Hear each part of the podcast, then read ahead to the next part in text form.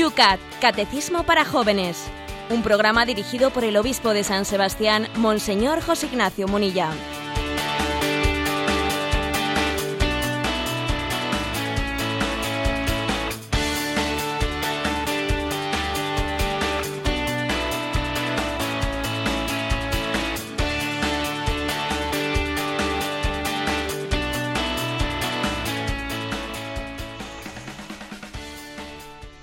Muy buenos días, queridos amigos del Yucat. Comenzamos un día más esta experiencia del catecismo con los jóvenes para los jóvenes. Hoy en San Sebastián también, aunque Yolanda no sé si nos pronosticaba o profetizaba que se nos van las lluvias, pero aquí todavía tenemos una jornada que se nos anuncia con lluvias. 12 grados ahora mismo en San Sebastián. Por Madrid, Yolanda. Un grado. Bueno, y hemos comenzado, hemos comenzado la cuaresma, este tiempo que ayer inauguraba la iglesia con el miércoles de ceniza y también abríamos esta mañana la prensa, una página entera teníamos aquí dedicada a una carta pastoral, una carta pastoral dedicada precisamente a esta reflexión que se quiere llevar adelante. El título, No ardía nuestro corazón, carta pastoral que entre los obispos de la Comunidad Autónoma Vasca y de Navarra pues ha salido a la luz, ya pueden todos eh, también leerla. José Ignacio, buenos días. Buenos días, sí, es tradición eh, en estas diócesis del País Vasco y también en la archidiócesis de Pamplona-Tudela, pues hacer una carta conjunta en el tiempo de Cuaresma y Pascua. Antes se hacía anualmente, ahora se hacemos cada dos años. Y, este año, como no podía ser menos, en el año de la fe, pues se ha elegido este tema, eh, el tema de la fe, y lo hemos hecho bajo la perspectiva de la alegría que la fe siembra en nosotros sirviéndonos de ese pasaje del Evangelio de Lucas tan entrañable de los discípulos de Maús. Jesús sale al encuentro y provoca la fe de esos dos discípulos que caminan desde Jerusalén hacia la aldea de Maús. El título de la carta es ¿No ardía nuestro corazón? Es la alegría de caminar con Jesucristo. Ese es el subtítulo. Es la alegría de caminar con Jesucristo, la alegría de la fe. Bueno, pues eh, estamos invitados a que en este año de la fe, en ese tiempo de cuaresma, podamos profundizarla y creo que es muy bello, eh, bellísimo, pues inspirado por el Espíritu, obviamente, ¿no? al evangelista San Lucas, ese episodio de los discípulos de Maús en el que el Señor eh, nos hace la mayor de las misericordias, sale a nuestro encuentro, camina, ilumina nuestras dudas y siembra en nosotros el don de la fe. Bueno, pues aquí lo iremos cuidando también día a día con la ayuda del Yucat de este catecismo que precisamente el Papa Benedicto para los jóvenes nos ha regalado. Comenzamos un día más en este tiempo ya de cuaresma, tiempo de gracia, este espacio de radio. Es el...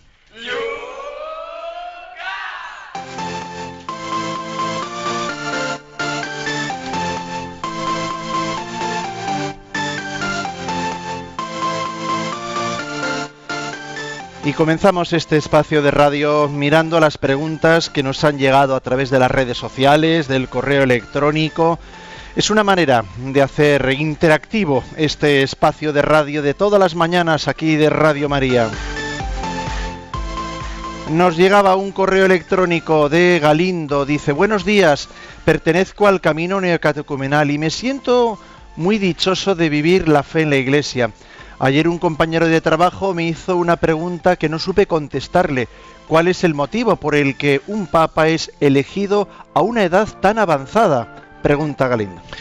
Bueno, la verdad es que estos días estamos siendo eh, por aquí por allá bombardeados con noticias y con preguntas y curiosidades sobre, pues sobre el papado, sobre el ministerio de Pedro el Cero de la Iglesia. Con mucha frecuencia las preguntas que nos vienen a formular son de curiosidades nos quedamos muchas veces en el dato curioso, que si el cónclave no sé qué, que si la paja eh, cuando sale blanca pues es paja seca, que si cuando sale oscura es paja húmeda, que si con el anillo no sé qué. Tenemos una, tenemos una gran tendencia a lo anecdótico. Bueno, yo creo que tenemos que hacer de la, de la necesidad virtud e intentar eh, pues aprovechando ¿no? este mundo de curiosidades, adentrar a aquellos que nos cuestionen, que nos pregunten, adentrarles eh, pues en el, en el, misterio de la fe. En concreto, ¿por qué el Papa suele ser alguien de, edad avanzada? Bueno, en primer lugar porque tiene que ser obispo. porque el Papa es el obispo, es, es, elegido entre los obispos, no únicamente entre los obispos, sino entre los cardenales, cardenales y los obispos además también, pues un obispo tiene que tener cierta edad, porque también la Iglesia pide una edad mínima para poder ser obispo. Luego, entre que uno es obispo y es cardenal, lógicamente eso ya tiene una explicación mínima. Ahora, también dicho esto, que es un dato un poquito más, si queréis, de, bueno, fáctico, de curiosidad, yo me adentraría también en otro aspecto, en el aspecto de decir, es que, a diferencia ¿no? de otro tipo de instituciones que igual buscarían buscarían a ver quién es la persona que está con más agilidad mental, quién es la persona que tiene más cualidades. Y no, eh, es que en la Iglesia se busca otro tipo de sabiduría, que es la sabiduría del Espíritu. ¿eh? La sabiduría del Espíritu. Y el Papa cuando fue elegido, pues ya era avanzado en edad, ¿eh? ya tenía, si no me equivoco, 78, 79 años. Ahora él nos dice que con, con, la edad que tiene no se ve con fuerzas de poder llevar tanta responsabilidad, pero cuando él accedió ya era eh, avanzado en edad. Y también eso tiene su explicación, porque es que, digámoslo claramente, nosotros buscamos una sabiduría del espíritu, ¿eh? no una sabiduría de este mundo. Entonces, digamos que el espíritu siempre deja, como dice el Evangelio, ese Evangelio de San Juan de las bodas de Cana de Galilea, el vino bueno lo deja para el final. Y entonces, a diferencia de otros aspectos en la vida, eh, digamos que la madurez, la madurez supone una plenitud del espíritu. Por eso algo tiene que ver este aspecto eh, con respecto a esa pregunta que nos formula pues, el oyente. En torno al número 203, que es la confirmación, desde Palencia Luis nos plantea, la confirmación debe de ser algo tan simple como ya lo indica la palabra. Es la confirmación de lo que nuestros padres y padrinos dijeron eh, en el día del bautismo. Es la afirmación de que seguimos siendo cristianos y debemos de seguir el ejemplo de Cristo en la vida, nos dice. Bueno, me voy a permitir discutir un poco con, con Luis. Yo con frecuencia escucho esto. ¿Qué es la confirmación? La confirmación es tú decir que sí a lo que tus padres te dieron en el bautismo. Es elegir por ti mismo en tu mayoría de edad, en tu plenitud, eh, la fe de una manera personal, una opción personal que antes habían hecho los padres por ti. Bueno, me parece una explicación eh, insuficiente. Porque además tengamos en cuenta que la confirmación en otros lugares de la propia Iglesia Católica pues no se da en la mayoría de edad, sino que eh, la confirmación en algunos lugares se da pues unida al bautismo. Con lo cual, si se le da a un niño la confirmación unida al bautismo o se le da junto con la primera comunión o antes incluso de la primera comunión, no subrayemos tanto eso de que confirmar es... Porque es que si subrayamos que la confirmación es decir yo sí, parece que la confirmación es como una elección tuya antes de ser un don de Dios. Entonces, la confirmación no es el, premio para los que están seguros de sí mismos y eligen no, la confirmación, como todos los sacramentos, es la medicina para los débiles. Todos los sacramentos son la medicina para los débiles. La esencia del sacramento de la confirmación no es elegir tú, porque en fin, todos los sacramentos de una u otra manera tienen que decir, uno tiene que en ellos dar su, eh, libertad y, abrirse libremente a ellos, ¿eh? de una u otra manera. O sea, que la esencia del sacramento no es esa. La esencia del sacramento es ser mendigos del Espíritu Santo y tener conciencia de que en la vida cristiana tenemos que ir siempre creciendo. ¿eh? El nacer es al crecer, como el sacramento del bautismo es a la confirmación. Por lo tanto, eso es la clave del sacramento de la confirmación. La gracia para poder crecer, no mi elección ¿eh? después de que yo he crecido y entonces me siento seguro y digo yo que sí. No, no. La esencia del sacramento no es mi elección es el don del Espíritu para que yo pueda elegir bien. Desde Lucena, José Manuel, recuerdo el día de mi confirmación como algo muy especial, más incluso que el día de mi primera comunión. Sentía la presencia de la gracia, fue algo extraño, pero mi pregunta es la siguiente. Si se ha bautizado y recibido la primera comunión, ¿por qué otro sacramento más? ¿Por qué hay que confirmarse? Vamos a ver, eh, yo creo que la pregunta es buena Mm, en el fondo estamos hablando de que Dios puede dar su don de, una manera plena y completa en un solo instante, pero nosotros no tenemos la capacidad de recibir el don de Dios de una manera instantánea y automática y plena en un, momento. O sea, el hombre tiene, ¿no? Pues una, una estructura interior que, en el que necesita tiempo para ir madurando. Por eso los sacramentos de la iniciación cristiana también eh, pues van acompañando eh, ese recorrido hacia la madurez de una u otra manera, porque como he dicho, también hay tradiciones litúrgicas que lo hacen de una manera y otra, pero, pero mm, eh, Dios podía dar su don con un solo sacramento, sin que fuesen siete, para entendernos.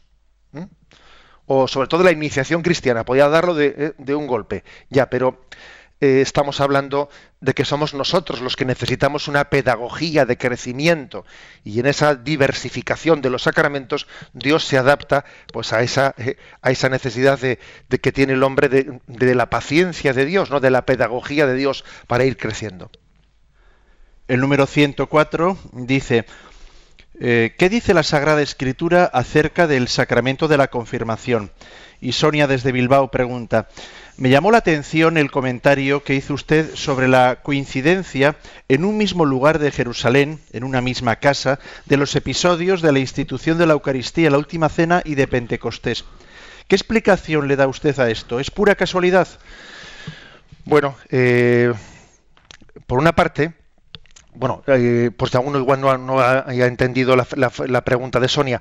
Sabemos que la última cena, la institución de la Eucaristía y, la llegada del Espíritu Santo en Pentecostés acontecieron en el llamado, en el cenáculo, en ese lugar que está eh, muy claramente ubicado y además que los peregrinos de Tierra Santa pueden visitar. ¿Por qué? Dice Sonia, ¿no? A ver, es casualidad eso de que, de que las dos cosas aconteciesen en el mismo lugar.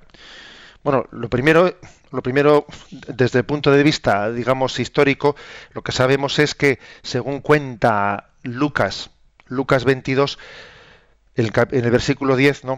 Eh, ese lugar que los discípulos buscaron para celebrar la última cena, pues bueno, pues parece que fue como una providencia de Dios, una, una forma un tanto misteriosa de encontrar ese lugar. Dice, mirad, cuando entréis en la ciudad, les dice Jesús a los discípulos, os saldrá al paso un hombre llevando un cántaro de agua. Seguidlo hasta la casa en la que entre, y diréis al dueño de la casa, el maestro te pregunta, ¿dónde está la habitación en que voy a comer la Pascua con mis discípulos? Él os mostrará en el piso superior una habitación grande, amueblada con divanes, preparada allí. Fueron y lo encontraron como les habían dicho y prepararon la Pascua. Es decir, bueno, pues hay escrituristas que dicen, parece que, eh, pues que era algún conocido de Jesús que, que, de una manera así un tanto, digamos, eh, furtiva, preparan con él un encuentro, porque como había una cierta persecución hacia Jesús, preparan allí un encuentro donde celebrar la última cena.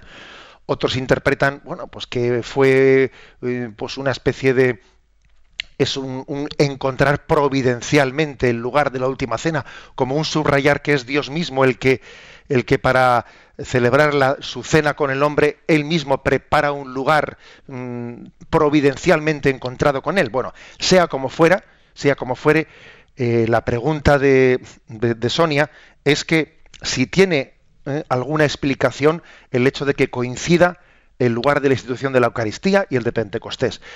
Eh, desde el punto de vista histórico no lo sabemos, porque hay que interpretar ese texto misterioso. Ahora, teológicamente, teológicamente, claro que tiene una gran significación, ¿eh? porque el Espíritu Santo nosotros lo recibimos de la Eucaristía. Cuando nosotros eh, recibimos el cuerpo y sangre de Jesucristo, de él brota el don del Espíritu Santo. No nos olvidemos que del corazón traspasado de Cristo brotó sangre y agua imagen de los sacramentos de la Iglesia e imagen del Espíritu Santo. ¿eh? Los sacramentos, el vino, perdón, el vino, la sangre de Cristo es imagen de los sacramentos, especialmente de la Eucaristía, pero ese agua que brotó del corazón de Cristo es imagen del Espíritu Santo. ¿eh? por lo tanto, eh, hay una imagen teológica muy clara y es que el Espíritu Santo nosotros lo recibimos en el don de la Eucaristía, eh, dominicalmente, diariamente, nos alimentamos de la Eucaristía y que ella es, es fuente, es fuente del don del Espíritu Santo. Dando un paso más, como si nos estuviera escuchando, Sara desde Córdoba dice, me resulta muy misterioso esas palabras del Evangelio de San Juan 3.8, que dicen, el viento sopla donde quiere. El viento sopla donde quiere y oyes su ruido, pero no sabes de dónde viene ni a dónde va. Así es todo el que ha nacido del Espíritu. Bueno, yo creo que estas palabras de San Juan especialmente eh, se, refieren a que el Espíritu Santo actúa con plena libertad, ¿eh? a que nosotros tenemos que estar siempre atentos a, a la, acción del Espíritu Santo, a que no podemos pretender ¿no? meterle al Espíritu Santo en nuestras categorías, no podemos pretender meterle en una jaula y que, ¿eh? y que de alguna manera el Espíritu Santo cante en el soniquete que nosotros queramos que cante. ¿eh? O sea, tenemos que mm, dejarle al Espíritu Santo que, que, mm, que inspire eh, nuestras acciones, que inspire nuestros planes pastorales, que a veces incluso nos los ponga patas arriba, ¿eh? porque no somos nosotros los que tenemos que encasillar al Espíritu Santo, sino que tenemos que intentar que nuestras, ¿eh? que nuestras estructuras eh, sean movidas por él, por sean encasilladas por él. Por eso dice, el viento sopla donde quiere y así es todo aquel que es movido por el Espíritu Santo. Terminamos con una pregunta de Raquel desde Murcia. Me pregunto cuál sería la relación de la Virgen María con el Espíritu Santo. ¿Tenía ella la misma necesidad del Espíritu Santo que los apóstoles? Bueno, necesidad del Espíritu Santo tenemos todos, todas las criaturas humanas. Pero es verdad que hay una relación especial. ¿eh? En el Evangelio se dice de María que es la llena de gracia, que jaritomene, ¿no? Llena de gracia. Es decir, que ella nunca eh, rechazó, nunca desperdició eh, el don del Espíritu Santo, lo recibió en plenitud. A diferencia de los apóstoles, a diferencia de nosotros, que en parte recibimos el, pan, el, don de Dios y en otra parte, pues no lo recibimos bien, lo rechazamos. ¿eh? Entonces, en ese sentido, digamos que la Virgen María está siempre totalmente llena del Espíritu Santo totalmente llena. El vaso siempre lo tiene lleno. ¿eh? Es verdad que Dios le va aumentando el vaso y pasa del vaso a la jarra y de la jarra al balde y balde y del balde al barril y, bueno, de acuerdo, ¿no? Y María ahora mismo es un océano que está pleno, pleno de ese don del Espíritu. Va aumentando, pero no porque antes ella hubiese rechazado nada, sino va aumentando en ella el Espíritu Santo porque va creciendo el recipiente. Pero en nuestro caso, ¿eh? en nuestro caso, es algo distinto, porque tenemos eh, un crecimiento, pero también tenemos eh, pues un, cierto drama, un drama que es el rechazo del don del Espíritu, la resistencia al Espíritu Santo. En María no existe esa resistencia al Espíritu Santo. ¿eh? Por eso para nosotros es modelo, modelo de cómo recibir el don del Espíritu.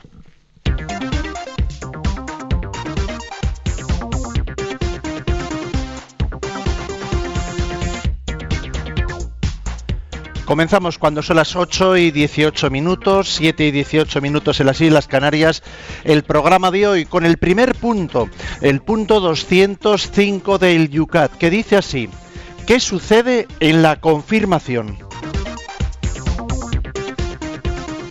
Y el Salmo dice, perdón, el Salmo, el Yucat dice, en la confirmación el alma de un cristiano bautizado queda marcada con un sello indeleble que solo se puede recibir una vez y que marca a esta persona para siempre como cristiano. El don del Espíritu Santo es la fuerza de lo alto en la que esta persona realiza la gracia de su bautismo a través de su vida y es testigo de Cristo. Confirmarse quiere decir hacer un contrato con Dios.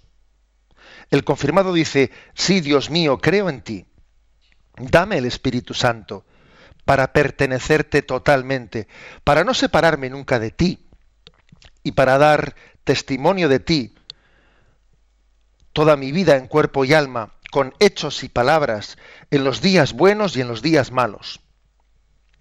Y Dios dice, sí, hijo mío, yo también creo en ti, y te concederé mi espíritu, me doy yo mismo, te perteneceré totalmente.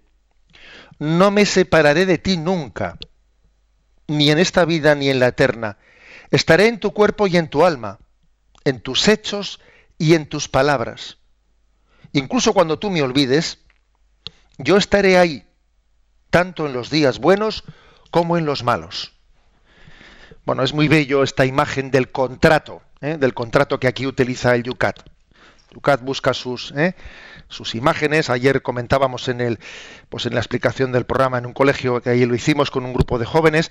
Ayer comentábamos el hecho de que echaba mano de la imagen de, de un futbolista que salta al campo y que el entrenador le da sus últimas eh, sus últimos consejos, sus últimas instrucciones, le pone la mano en el hombro y le lanza al campo, ¿no? Para para jugar el partido.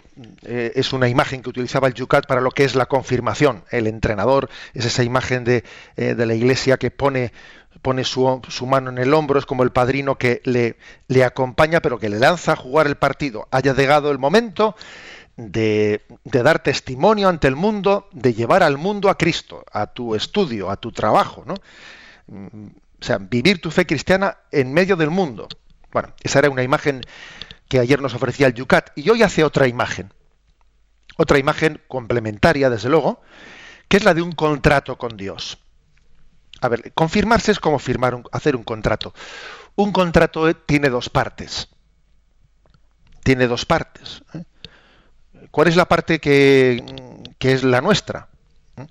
Bueno, pues es decir, es hacer un acto de fe. Creo en ti, confío en ti. ¿eh? Y como creo en, creo en Jesús, eh, confío en Jesucristo, le pido el don de su Espíritu Santo. Para, para ser coherente, para um, serle fiel, para pertenecerle, para no separarse nunca de él, para dar testimonio, porque es muy, está muy ligado con el sacramento de la confirmación el dar testimonio, y para poder dar testimonio hay que, o sea, hay que ser, no es aparentar, o sea, tengo que ser de Cristo para poder dar testimonio. Dar testimonio no es, a ver, voy a hacer un pequeño teatrillo voy a hacer un pequeño teatrillo eh, para que los demás digan, qué majo chaval. No, no, si, si el mejor testimonio es aquel que se hace sin, eh, sin que uno fuese consciente de que estaba dando el testimonio. Se suele decir que las mejores fotos son las que nos sacan no cuando nos ponemos a posar, sino las mejores fotos son las que nos sacan sin que nos diésemos cuenta de que no las estaban sacando. Son las fotos más naturales. Así también pasa con el testimonio. No es que uno diga, a ver, voy a hacer testimonio. Cámaras, acción. A ver, da testimonio. No, hombre, no es eso. Hay que ser para poder aparecer. O sea, no soy, aparezco lo que no soy, no, todo lo contrario. Por eso, por eso, antes de saltar al campo de fútbol, como decíamos ayer, ¿no? Antes de tener esa dimensión pública, de lo que se trata es de tener una relación con el Señor en el que yo le diga, Señor, mira, tú me pides que sea testigo delante de los demás, pero es que nadie da lo que no tiene, Señor. Y yo para poder ser testigo tuyo, necesito ser tuyo. O sea, necesito adherirme a ti. ¿eh? Para que mis palabras y mis hechos eh, hablen de ti. Que quien me mire te vea. Que quien me mire y me escuche y me, ¿eh? pues se cuestione su vida. Digo, ¿y este? este esta, esta, manera de hablar, esta manera de actuar, ¿qué tiene este que, que actúa de esta manera tan libre y tan coherente? O sea, Señor, yo lo que te pido es que los que me miren no me ensalcen a mí, no, yo no quiero un liderazgo para mí mismo, yo no quiero que los ojos se fijen en, no quiero que los ojos que me miren a mí te vean a ti, te descubran a ti, que entiendan que tú eres el secreto de mi estilo de vida. ¿Mm? Creo que os he contado en alguna ocasión, eh, nuestro patrono San Sebastián, pues se cuenta de él, se cuenta que él Mm, cuando se convirtió, ¿no? pues él era de la Guardia Pretoriana del César, y claro, cuando él se convirtió al cristianismo, lo tuvo que hacer en sigilo porque el cristianismo estaba perseguido. Lo hizo en sigilo, ¿no? No dijo nada ahí en, la, en aquella Guardia Pretoriana del César. Pero empezaron a sospechar de él porque vieron, vieron que este, este Sebastián hace cosas raras hace cosas raras, ya no se comporta como antes, ya no va a determinados espectáculos, ¿no?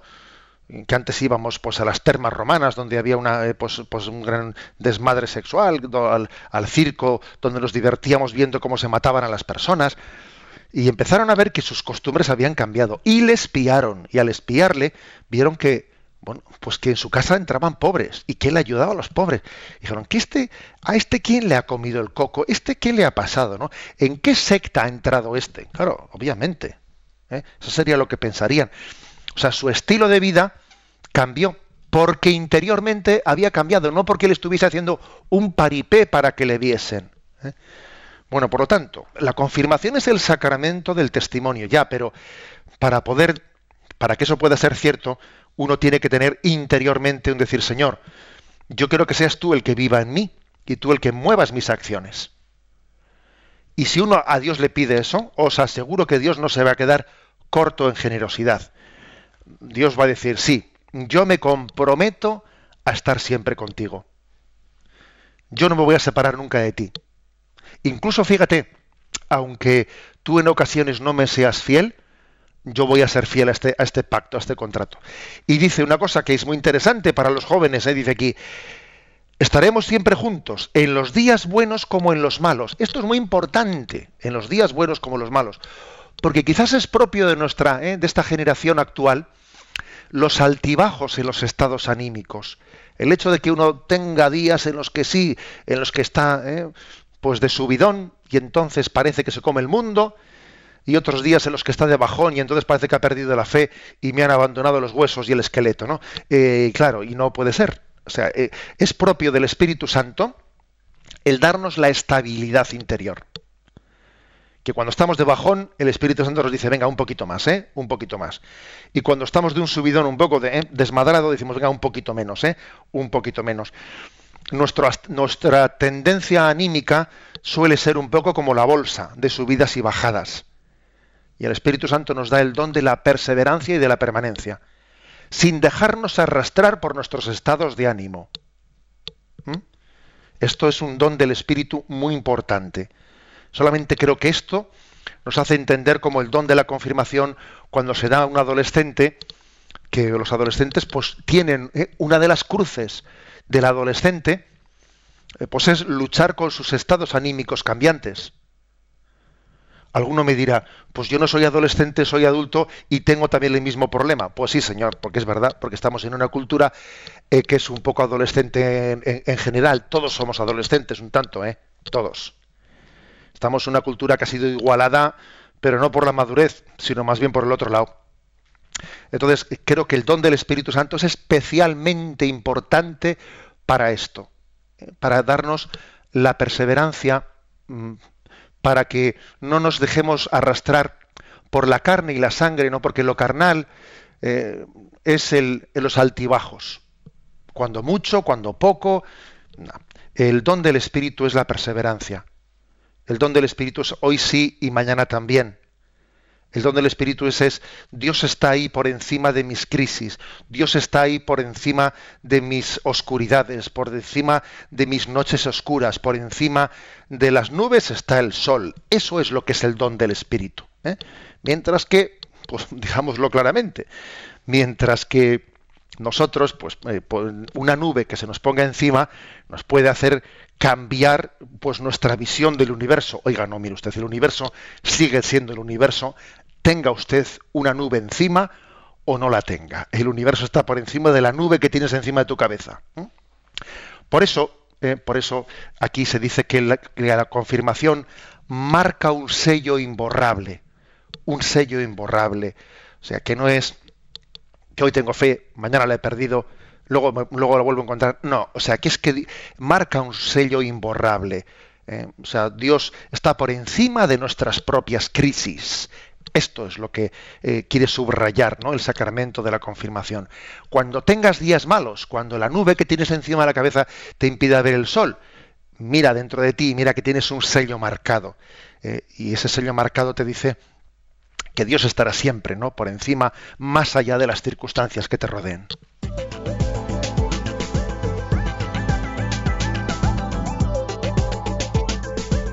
Damos ahora el tiempo a nuestros oyentes para que puedan también participar. Ya saben que en Twitter no tienen más que citar a arroba obispo munilla. En Yucat lo pueden hacer debajo de este mismo punto que acabamos ahora mismo de explicar en la página de Facebook. Yucat Radio María. El correo electrónico es muy fácil, yucat arroba radiomaria.es y también tenemos a Yolanda atendiendo el teléfono. Para participar en directo 91 153 85 50 91 153 8550.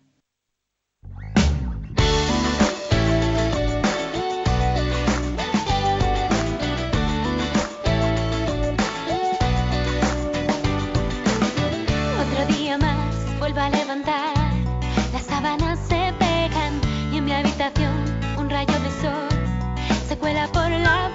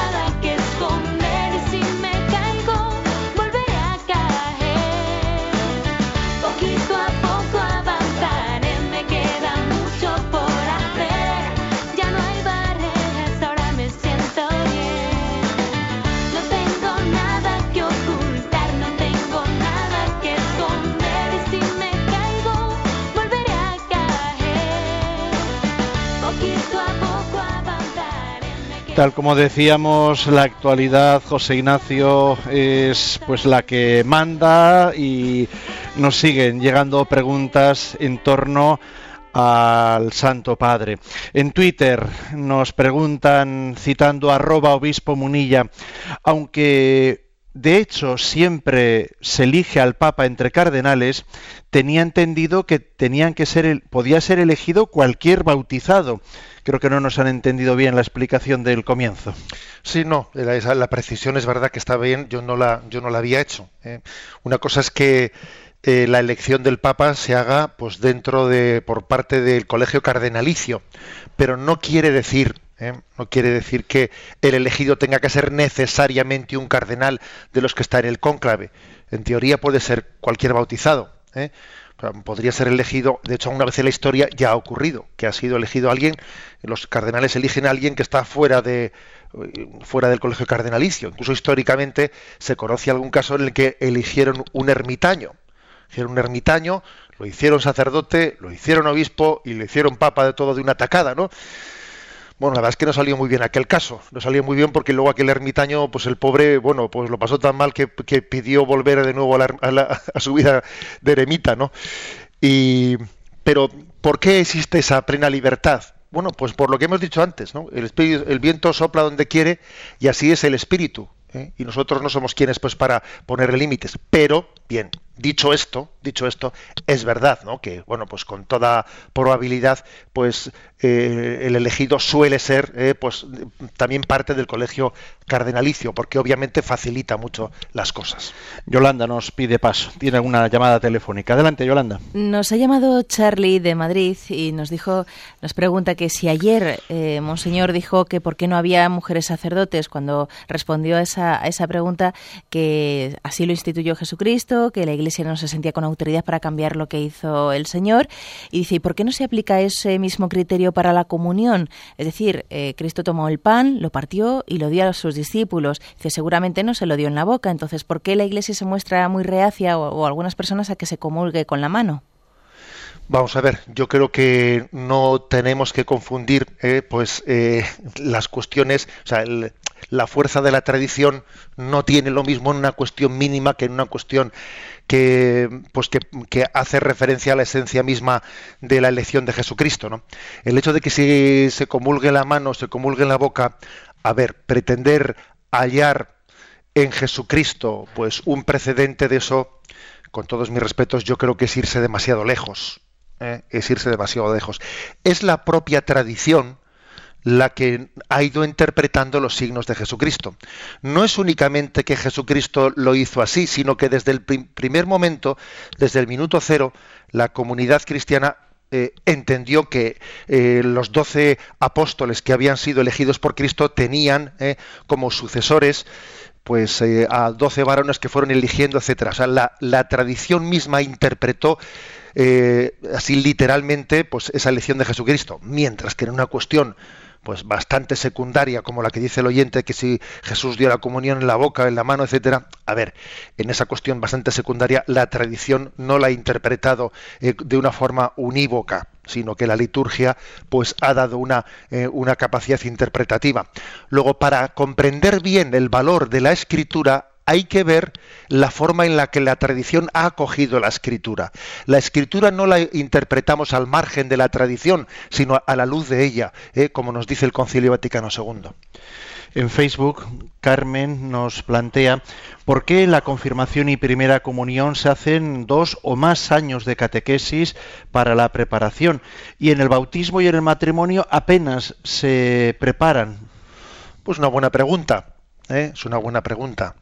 También supongo que habrá algunas, eh, pero algunas razones de tipo pedagógico, como es el hecho de que un niño, un adolescente, pues en el momento que hace su comunión o va a recibir la confirmación, tiene, se supone que más disponibilidad ¿eh? de tiempo, etcétera, y necesidad de crecimiento. Y en teoría, una persona que se va a casar debería de ser más madura ya. Pero bueno, todos somos conscientes de que eso no es verdad y que los, la preparación prematrimonial es muy importante y que los cursillos prebautismales dirigidos a los padres son también muy importantes. ¿no? Aunque, por lo tanto, aunque pueda haber alguna razón de tipo práctico, como las que he dicho, pues es importante preparar todos los sacramentos.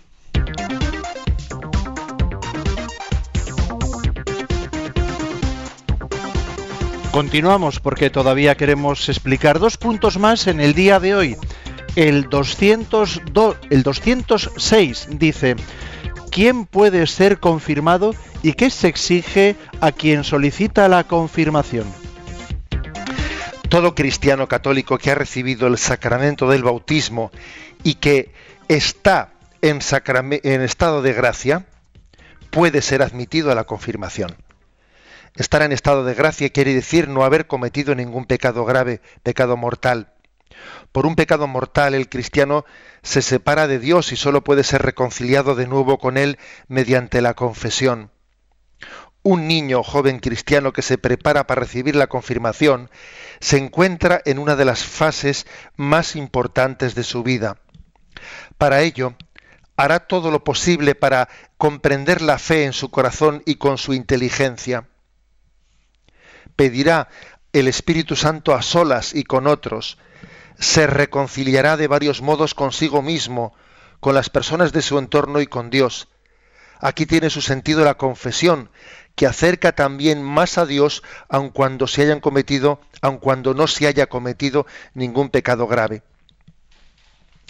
Bueno, eh, fijaros que aquí dice, a ver, condiciones para recibir bien el sacramento de la confirmación. Estar bautizado, obviamente, porque la confirmación es la plenitud del bautismo, luego no se puede dar lo segundo sin lo primero. Y también dice, fijaros, estar en, en gracias, estar en gracia de Dios. Le da mucha importancia a tener a, celebrar bien el sacramento de la confesión, de la penitencia antes de la confirmación. Es una contradicción total, ¿no? Que alguien reciba el sacramento de la confirmación, bueno, y, y, del matrimonio y etcétera, etcétera, ¿no? Es una contradicción que reciba un sacramento sin estar en gracia de Dios. Porque precisamente, fijaros, ¿no? Precisamente eh, lo que lo que se nos pone, lo que se nos pide es pues ir al banquete vestidos con el traje de la gracia.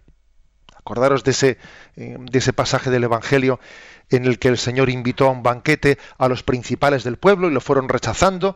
Y entonces cuando lo rechazaron dijo, así, ah, id a las esquinas del camino y a todos los, eh, los pobres que encontréis, hacedlos entrar. Y hubo uno, uno de esos pobres que entró sin el banquete, perdón, sin el traje ¿no? de fiesta. Y entonces le dicen, oye, ¿tú cómo has venido aquí sin el traje de fiesta? Os podéis imaginar que no se está refiriendo al traje material, porque encima el, texto ha dicho que son pobres y los pobres, pues es de suponer que los pobres visten como los pobres. Se está refiriendo al traje de la gracia. Tú que has sido invitado gratuitamente, tú que sabes que estar aquí es un regalo que no merecíamos ninguno, ¿cómo has venido aquí eh, sin haberte vestido de, de, de, fiesta, sin el, traje, sin el traje de la gracia? Es decir, sin haber pedido perdón a Dios por tus pecados. Eh, la, recepción del sacramento de la penitencia, la conciencia, el deseo, ¿no? de ser, de que nuestros pecados no sean perdonados, es proporcional a la conciencia de que en lo que vamos a recibir en la confirmación es un regalo inmerecido. Y como el Espíritu Santo es un regalo inmerecido, vamos, lo menos que puedo hacer es preparar el traje de fiesta, ¿no? Para poder recibirlo eh, y pedirle a Dios que purifique, que purifique mis pecados. ¿Qué ocurre si alguien recibe un sacramento sin estar interiormente bien dispuesto? Bueno, pues claro, no se discute el hecho de que el sacramento haya tenido lugar. El sacramento ha tenido lugar, o sea, validez ha tenido, pero claro, pero, no tiene el fruto que debiera de haber tenido. No tiene el fruto. ¿eh?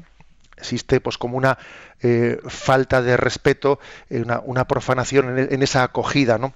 del don del Señor.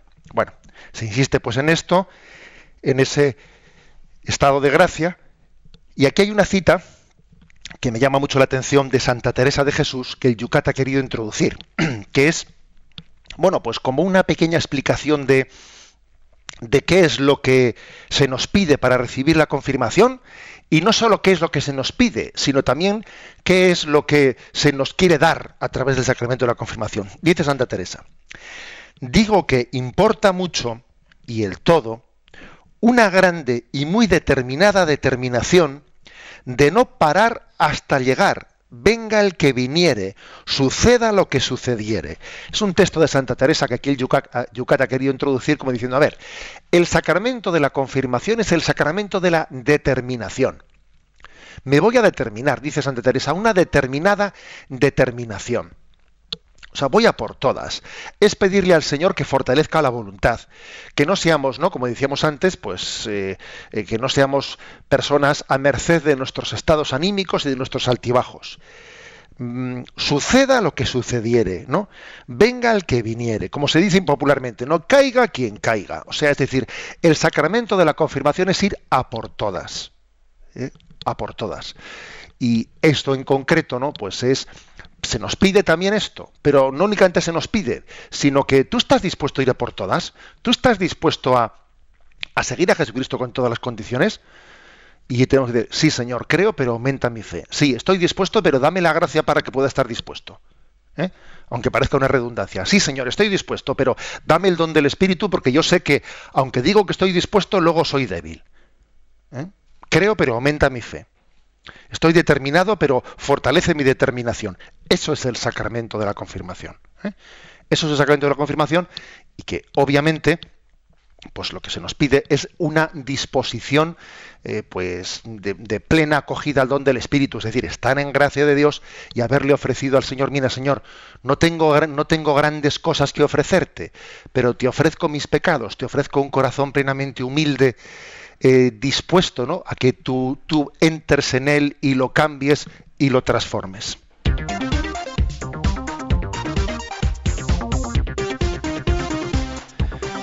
Y entramos en el último punto del día de hoy, el 207. ¿Quién puede administrar la confirmación? Y la respuesta es la siguiente. El sacramento de la confirmación es administrado normalmente por el obispo. Si fuera necesario, el obispo puede encomendárselo a un sacerdote. En peligro de muerte, cualquier sacerdote puede administrar la confirmación. Eh, por lo tanto, es en sí, si es un sacramento que mm, suele ser celebrado generalmente por el obispo, porque también eh, está significando la plena, eh, la plena incorporación a la Iglesia y está también significando el envío apostólico. La Iglesia te envía como apóstol de Jesús y por eso el sucesor de los apóstoles, el obispo, pues ese que ordena a los sacerdotes, pues en el sacramento de la confirmación impone también las manos sobre los confirmandos y los envía. Bien, es verdad que así como el sacramento del orden sacerdotal eh, tiene que ser necesariamente el obispo el que lo celebre y, no, no, es válida la ordenación de un sacerdote si no la, no la, hace un obispo, es inválida, ¿no? Pero sin embargo, en el caso del sacramento de la confirmación, sí que un obispo puede delegar ¿eh? a un sacerdote que celebre el sacramento de la confirmación y no únicamente puede delegar, sino que en caso de peligro de muerte, sin tener delegación incluso, pues un, eh, un sacerdote puede confirmar en caso de peligro de muerte. ¿eh? Pero el motivo, ¿no? El motivo de que esté ligado el sacramento de la confirmación al obispo es este, ¿eh? es el hecho de que es la plenitud del Espíritu. Eh, y es el, hecho que es la plena eh, es el sacramento de la plena eclesialidad. En las manos del obispo se ponen sobre tu cabeza, que es signo de la ecle, que estamos bajo el techo de la iglesia. Y es el envío, es el envío que el, obispo hace para que seamos eh, instrumentos, instrumentos de Cristo a través de la iglesia para testimoniar el amor de Dios. Bueno, ese es el, ese es el motivo. Digamos también que históricamente eh, cuando, cuando dijimos, si recordáis, que históricamente el bautismo y la confirmación eh, en los primeros siglos muchas veces se administraban pues al mismo tiempo, bautismo y confirmación. Pero ya comenzó a ocurrir, comenzó a ocurrir que como el obispo no podía hacer todos los bautismos, los presbíteros bautizaban y la imposición de las manos es decir, lo que llamamos la confirmación, quedaba pendiente para cuando el obispo pudiese estar presente e imponer el, en las manos. Acordaros del texto que ayer hablábamos de Hechos de los Apóstoles, capítulo octavo, versículos 14-16, donde se dice que Pedro y Juan fueron eh, eh, a, un lugar de Samaria eh, en donde había habido algunos que habían sido bautizados, pero todavía no habían recibido el Espíritu Santo, y entonces les impusieron las manos para que recibiesen el Espíritu Santo porque habían sido bautizados sin esa imposición de las manos. Bueno, he aquí no un primer texto en el que se ve cómo se ha desdoblado, eh, entre comillas, no, se ha desdoblado el bautismo de la confirmación.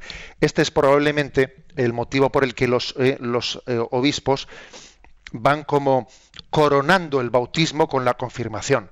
Los presbíteros van bautizando y los obispos, pues cuando buenamente pueden, ¿no? Pasan por ese lugar y es como la coronación del bautismo, ese don del Espíritu. Por lo tanto, digamos lo que es el sacramento de la plena eclesialidad. ¿eh? El obispo tiene el ministerio de la unidad en la Iglesia. El obispo eh, tiene la encomienda de Jesús de guardar la Iglesia en la unidad. Eh, fijaros el Papa lo que está luchando. Ayer el Papa, en el miércoles de ceniza, las palabras que pronunció, eh, pues insistiendo en que existen tentaciones contra la unidad, tentaciones de división y que, ojito, que no se nos introduzca el maligno. El Papa, como buen pastor, insistió en la unidad, eh, en la unidad del Espíritu. Bueno, pues esto está significado especialmente en el sacramento de la confirmación.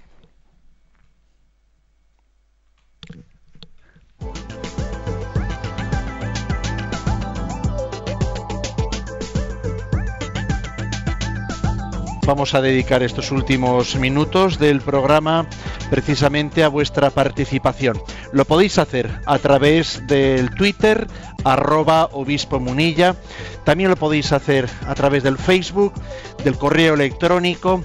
Es la manera de poder interactuar en este espacio que Radio María todas las mañanas te acerca a esta hora. Vamos adelante, José Ignacio. Mientras que algunos han montado un cónclave, he visto ahí en el Twitter, vamos a responder. Por ejemplo, Pablo Arias nos pone desde Valencia. El, bueno, primero da testimonio de que se confirmó el año pasado. Le felicitamos a sus 33 años y también, pues, eh, después de esa experiencia que nos cuenta, pregunta eh, ¿podríamos decir entonces que la confirmación es el momento ideal en una persona para comprometerse con Dios ante la Iglesia y ser un miembro activo? eh, con su conciencia, pleno conocimiento del acto que realiza eh, como un bautizado de verdad? Pregunta. Pues sí, yo diría que la confirmación es un momento, eh, digamos, muy oportuno, no digo que necesariamente ¿eh?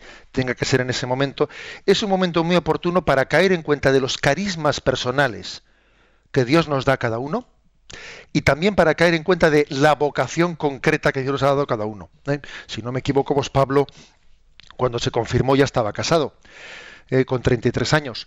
Pero bueno, creo que muchos jóvenes cuando se confirman todavía no están seguros si el Señor va a querer de ellos el matrimonio, la vida religiosa, la vocación sacerdotal. Por eso el, el sacramento de la confirmación es un momento muy oportuno para que alguien le haga al Señor la pregunta, Señor, ¿qué quieres de mí?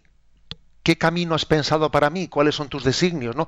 ¿Qué providencia eh, tienes de parada en mi vida? Yo quiero descubrir tus caminos, no quiero eh, inventarlos, no, quiero descubrirlos. Entonces, es un momento clave para discernir la vocación de vida, o empezar a discernirla, y también descubrir los carismas personales que Dios va dotando a nuestra forma de apostolado. Yolanda, ¿qué es lo que dicen por el teléfono de Radio María? Nos ha llamado Carmen de Fuensalida y nos pregunta si a un niño que no ha hecho la comunión se le puede imponer la ceniza, eh, porque ayer por lo visto un sacerdote es lo que dijo. Bueno, vamos a ver, en sí, eh, en sí hay que decir que no tiene, eh, al no ser un sacramento la ceniza, al no ser un sacramento, es un sacramental, bueno, pues no cometemos, no se comete ningún, eh, eh, digamos, ninguna falta de respeto, pues el hecho de que se ponga la ceniza, pues incluso un no bautizado. ¿eh? Un, un no bautizado puede recibir la ceniza, sí, puede recibirla, aunque es obvio que recibir la ceniza supone también tener conciencia de, de que la plenitud de la conciencia la tiene un bautizado que por otra parte ya se ha confesado y como, y como ya ha comenzado su camino penitencial y ya ha hecho su confesión, lógicamente también su comunión, pues entonces en la ceniza es como un recordatorio de que voy camino, ¿eh? voy camino de conversión. Pero vamos, que si, que si una persona que no ha hecho la primera comunión incluso un no bautizado ¿eh? recibe la, eh, la ceniza, no, no ocurre nada, no, no se eh, comete ningún sacrilegio, vamos, ¿eh? porque en el fondo no es más que una llamada a la conversión. Yo ayer junté a todos los niños de la catequesis de la parroquia y estaban hasta los de todos los que no han hecho la, la comunión. Hicimos un acto de oración muy bonito, una catequesis, un inicio, una, un acto muy bonito y con los padres. Además, también estaban ahí los padres de testigos. Es que hay que decir que, claro, que la conciencia de pecado y la conciencia de que por lo tanto tengo que convertirme, uno no tiene que posponerla al día que haga su primera confesión. Claro, es que uno puede también, debe de, debe de empezar a tener conciencia de conversión antes de confesarse. Vamos a ver lo que nos dicen en el correo electrónico. Muchas gracias por el programa. Mm, Respecto al padrino o a la madrina de la confirmación, ¿quién puede serlo? ¿Qué función tiene? Bueno, eh, insistimos en uno de los programas anteriores que hay una condición, que es que el padrino tenga una madurez en la fe. Eh, hay que intentar buscar una persona madura en la fe. Y a veces hay que recordar, es que le haría mucha ilusión a tal persona ser el padrino. A ver, intentemos buscar una persona que tenga una fe madura, una persona que, si es posible, sea significativa para nosotros, que tenga capacidad de acompañarnos, que tenga capacidad de decirnos una palabra de corrección. Y, eso sí que esté también confirmada. Porque claro, ¿cómo va a ser padrino de confirmación alguien que no está confirmado? Es una... ¿eh? Había que decir, médico, cúrate a ti mismo, ¿no? Bueno, un ciego no puede guiar a otro. ¿eh? Eh, por eso, estas son las condiciones principales. Si, si es posible, si es posible, que sea el mismo padrino del bautismo, tiene mucho sentido. Tiene mucho sentido que el mismo padrino del bautismo sea también padrino de la confirmación. Ahora, no siempre es posible, a veces vive en otro lugar, a veces pues eh, han podido haber muchas circunstancias que ya lo hacen imposible. Terminamos con una pregunta que tenemos aquí pendiente. Es una mexicana, Nancy, que se ha trasladado a Andorra y nos está escuchando desde Andorra. Dice, em, vamos a ver, hace unos días eh, tuve un aborto, pedí, perdí a un bebé, nos entristeció mucho a mi marido y a mí, ya que estábamos esperando con gran ilusión y amor, pero nos eh, ponemos en manos de Dios y confiamos en Él. Mi pregunta es el método que permite la Iglesia, aparte del Billings, que no lo entiendo muy bien. Había escuchado eh, de, un aparato que se vende en las farmacias y mide los días fértiles. Esto ya, eh, esto ya hablé con mi ginecóloga, etcétera. Nos habla un poquito sobre el tema de los métodos naturales. Bueno, yo creo que eh, generalmente las diócesis suelen tener un centro de, de orientación familiar eh, donde se da eh, consejo, etcétera, sobre estos temas y donde también se nos dice dónde hay también ginecólogos de orientación cristiana. Uno de los grandes problemas que tenemos hoy en día es que una parte muy importante, ¿no? Pues el mundo de, los, de la ginecología ha sido educada fuera de este criterio de respeto, de respeto de la castidad. ¿eh? Fuera de ese respeto y entonces bueno pues casi muchas veces se entiende por se entiende por regulación de la natalidad pues eh, que si los DIUs que si la ligadura de trompas que si las vasectomías que si tal y entonces es muy importante ¿no? que entendamos que, que Dios nos ha dado una fertilidad con la cual tenemos que vivir pues eh, en equilibrio no no es una enfermedad contra la que tengamos que medicarnos la fertilidad no es como una gripe, que yo tengo que tomar pastillas contra la gripe. O no es un tumor, que tengo que operarme para extirpar el tumor, que no. Que la fertilidad es un don de Dios. ¿eh? Y, y, por lo tanto, los métodos naturales de la regulación de la natalidad es, es lo coherente, ¿no? Y mm, bueno, pues eh, los centros de orientación familiar suelen enseñar no solo ese método Billings de la que habla eh, la oyente, sino también el método sintotérmico en referido eh, al control con la temperatura, etcétera. Pero bueno, como, como podéis, podéis comprender, son cuestiones técnicas que no le tocan al obispo ser el que las enseñe, sino que tiene que haber pues todo un voluntariado no capaz de, de ayudarnos en el conocimiento de nuestro propio ritmo de la fertilidad. Y antes de despedirnos vamos a apuntar los puntos del Yucat para el día de mañana. Entramos con el sacramento de la Eucaristía y vamos a comenzar con tres puntos. 208, ¿qué es la Sagrada Escritura? 209, ¿cuándo instituyó Jesús la Eucaristía? 210, ¿cómo instituyó Jesús la Eucaristía? Recibimos la bendición. La bendición de Dios Todopoderoso, Padre, Hijo y Espíritu Santo, descienda sobre vosotros. Alabado sea Jesucristo.